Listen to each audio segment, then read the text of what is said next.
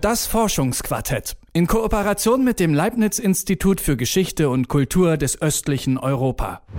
Im Juni war LGBT Pride Month. Nächsten Samstag feiert Berlin den Christopher Street Day und in den Supermärkten gibt es nicht nur Fahnen, sondern auch Gummibärchen mit Regenbogenfarben. Die LGBT-Community, also Lesbian, Gay, Bisexual und Transgender, ist inzwischen fester Bestandteil unserer Gesellschaft. Relativ wenig weiß man bisher dagegen über queeres Leben in der Sowjetunion. Die Forschung hinkt da nämlich noch ziemlich hinterher.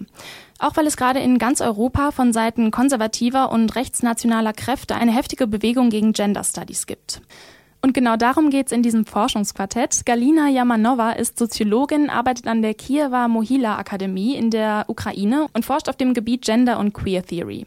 Mit meiner Kollegin Amelie Berbot hat sie über LGBT-Leben in der späten Sowjetunion, genauer in der Ukraine, gesprochen und erzählt, wieso die Gender Studies immer weniger akzeptiert werden. Hallo Amelie. Hallo Lara Lass uns doch mal direkt mit den historischen Aspekten anfangen. Wie kann man sich denn ein queeres Leben in der späten Sowjetukraine überhaupt vorstellen? Also zunächst mal muss man sagen, dass die gesetzliche Lage natürlich ähm, ja, nicht gut war. Also eine homosexuelle Beziehung unter Männern war in der Sowjetunion seit 1934 eine Straftat. Da konnte man bis zu fünf Jahre ins Gefängnis kommen. Und äh, Homosexualität unter Frauen war gesetzlich jetzt nicht verboten. Allerdings bestand da die Gefahr, ja, dass man einer psychiatrischen Behandlung unterzogen wurde. Und erst 1991 wurde Homosexualität in der Ukraine dann legal. Und wie sah es dann mit der gesellschaftlichen Akzeptanz aus? Also gab es da dann trotzdem so eine geheime LGBT-Community? Ja, da geht's jetzt schon so ein bisschen los. Ähm, ich kann die Frage nicht so genau also beantworten, denn bisher ist kaum dazu geforscht worden, wie homosexuelle und nicht cis-Menschen in der Sowjetunion gelebt haben. Also es gibt, beispielsweise, es gibt beispielsweise nicht einmal verlässliche Zahlen darüber, wie viele Männer ähm, wegen Homosexualität tatsächlich inhaftiert waren, beziehungsweise keinen Zugang zu diesen Daten. Aber gerade weil es so wenig Material dazu gibt, wie es queeren Menschen wirklich ergangen ist, entsteht momentan in der Ukraine so eine sehr einseitige Perspektive, wie mir Galina Yamanova erzählt hat. A lot of sort of mainstream Gerade findet in der Ukraine eine Konversation zur LGBT-Politik statt und viele Mainstream-NGOs, die mit dem Thema arbeiten, sind sehr homonationalistisch. Sie stehen dem Staat sehr nah und da der Staat gerade einen offiziellen Kurs gegen Kommunismus fährt, sagen diese Gruppen oft, das Leben in der Sowjetunion war so schrecklich, nur Unterdrückung und jetzt endlich sind wir davon befreit und werden sichtbar. Deshalb war es für uns als Wissenschaftlerin und Filmemacherin so wichtig, ein differenziertes Bild, eine komplexere Geschichte aufzuzeigen. Da fiel ja jetzt gerade das Wort homonationalistisch. Kannst du das nochmal kurz erklären? Ja, also homonationalistisch ist ein Begriff aus der Soziologie und der bedeutet, dass nationalistische Gruppen das Thema LGBT-Rechte für ihre eigenen Zwecke nutzen. Also das klingt erstmal ja ein bisschen widersprüchlich. Ähm, die AfD ist ja jetzt beispielsweise nicht gerade für ihre homosexuellen Freundlichkeit bekannt.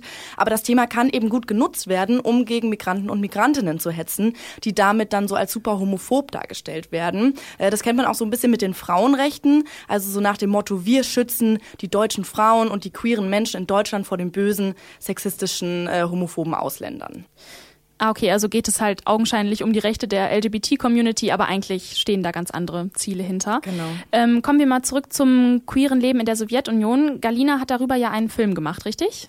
Genau, äh, die hat zusammen mit der Filmemacherin Svetlana Schimko einen Film gemacht. Da geht es speziell um lesbische Frauen, die in den 70er bis 90er Jahren in der Ukraine der Sowjetunion gelebt haben. Und dafür haben die beiden ähm, neben Videomaterial Interviewmaterial zusammengetragen. Äh, das kam einmal von einem eigenen Forschungsprojekt, dann von einer Kollegin und auch noch von einer Organisation, die sich für die Rechte lesbischer Frauen einsetzt. Und was haben diese Frauen dann erzählt? Also so eine verbindende Sache war auf jeden Fall, dass die Familien der Frauen, auch wenn sie wussten oder so eine leichte Ahnung hatten, dass die Frauen jetzt nicht heterosexuell waren, erwartet haben, dass die Frauen heiraten und Kinder bekommen. Also da gab es so einen ganz großen gesellschaftlichen Druck, dieses Frauen- und Mutterbild zu erfüllen. Und viele haben das tatsächlich auch gemacht und sich eben erst viel später, wenn überhaupt, von ihren Ehemännern getrennt und dann eine Partnerin gehabt. Aber damals war es natürlich also viel schwieriger, jemanden kennenzulernen als lesbische Frau.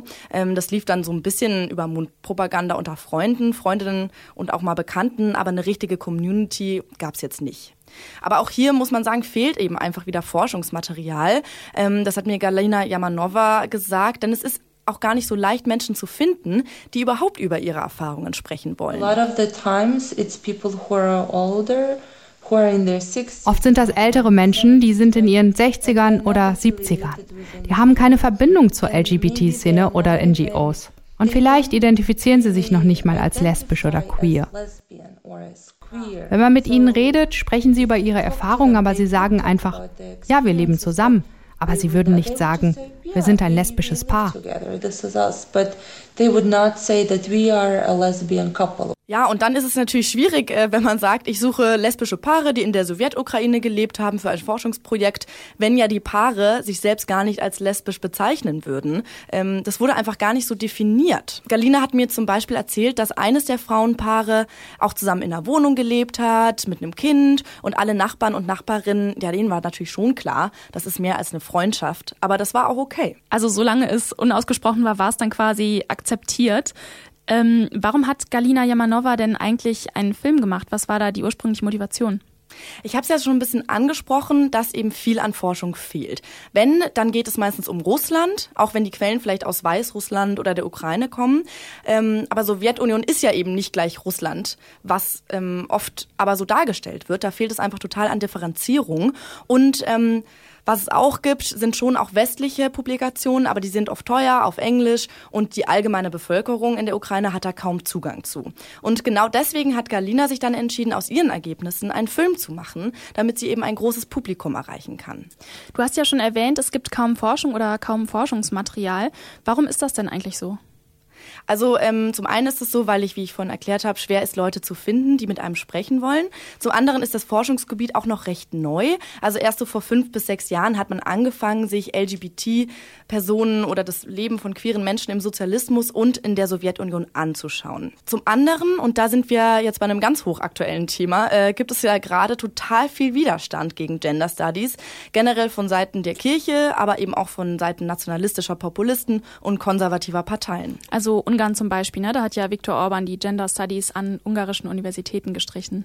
Genau, das ist ein ganz gutes Beispiel dafür. Ähm, aber diese Aufregung um Gender Studies, das passiert ähm, nicht nur in osteuropäischen Ländern, wie eben Ungarn oder auch Polen, sondern auch in Frankreich, in den Niederlanden und ja auch bei uns sprechen sich einige öffentliche Stimmen und Politiker und Politikerinnen gegen diesen sogenannten Gender-Wahn oder so eine Gender-Ideologie aus. Ähm, der Hauptvorwurf ist dabei meistens, dass diese Ideologie die Geschlechter abschaffen will und das normale Familienmodell bedroht. Hm, manchmal wird da auch mit so einer Frühsexualisierung argumentiert, ähm, Stichwort besorgte Eltern.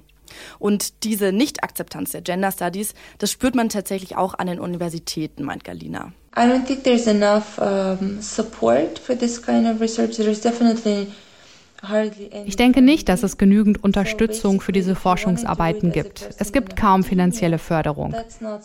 In der akademischen Welt hat man es damit nicht leicht, weil es einfach kein gängiges Thema ist. Man bekommt kaum Unterstützung von den Institutionen.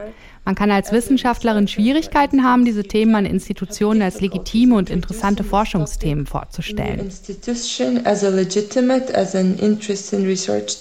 Galina ist also auch davon betroffen, aber du hast es ja schon erwähnt, das ist ja auch ein europaweites Phänomen. Also es sind nicht nur diese vermeintlich so rückschrittlichen Länder in Osteuropa betroffen, sondern auch hier. Ähm, woher kommt denn diese Angst vor, dem, vor den Gender-Themen oder der LGBT-Community?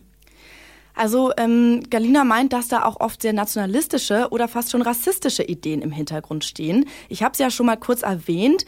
Ähm, es ja, da steht so die Bedrohung der heteronormativen Familie im Raum, dass das eigene Volk quasi nicht genug Kinder mehr bekommt und äh, zudem dann angeblich überschwemmt wird von Immigranten und Immigrantinnen. Ähm, das sind so diese gängigen Erzählmuster der Rechtspopulisten, die sich in allen Ländern auch ähneln. Und es wirkt auch so stark, weil diese Gruppen sich eben über Ländergrenzen hinweg gegenseitig unterstützen. Vor diesem Hintergrund, was gibt's denn dann eigentlich für eine Perspektive für die Gender Studies? Also ganz so düster sieht es jetzt nicht aus. Ähm, zum Beispiel eben in der Ukraine gibt es jetzt das erste Masterprogramm für Gender Studies, auch wenn man dazu sagen muss, dass der eben ähm, teuer ist und da jetzt auch wieder der Zugang nicht so groß ist für alle Menschen.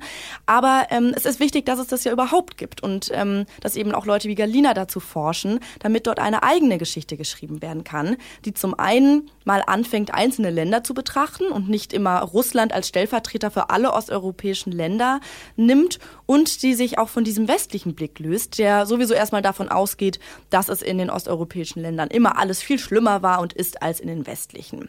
Abgesehen davon gibt es aber natürlich auch ja, noch viele andere gute Gründe für Gender und Queer Studies. I think gender studies is very political. So Die Gender Studies sind sehr politisch.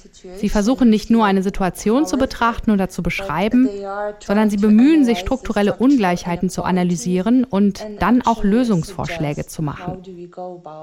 Wie wir damit umgehen können, wie wir von einer Gesellschaft für alle träumen können. Das sagt Galina Yamanova. Sie ist Soziologin und arbeitet an der Kiewer Mohila Akademie in der Ukraine und forscht auf dem Gebiet Gender und Queer Theory. Meine Kollegin Amelie Berbot hat sie interviewt und mit ihr über ihre eigene Forschung gesprochen. Galina hat nämlich zusammen mit der Filmemacherin Svetlana Schimko einen Film gemacht über queere Frauen in der späten Sowjetukraine. Der heißt The Wonderful Years. Wer da mal reingucken will, den Trailer gibt's nämlich auf YouTube. Und außerdem ging es darum, wie schwierig die Forschung im Bereich der Gender- und Queer Studies ist, auch weil viele rechte Populisten in ganz Europa seit einigen Jahren gegen eine vermeintliche Gender-Ideologie wettern. Und dir, Amni, vielen Dank dafür. Na gerne. Und das war's mit dieser Folge des Forschungsquartetts. Alle Episoden findet ihr online unter Detektor FM und bei Spotify, Apple Podcasts und Co. Ich bin Lara-Lena Götte. Bis bald. Das Forschungsquartett. In Kooperation mit dem Leibniz-Institut für Geschichte und Kultur des östlichen Europa.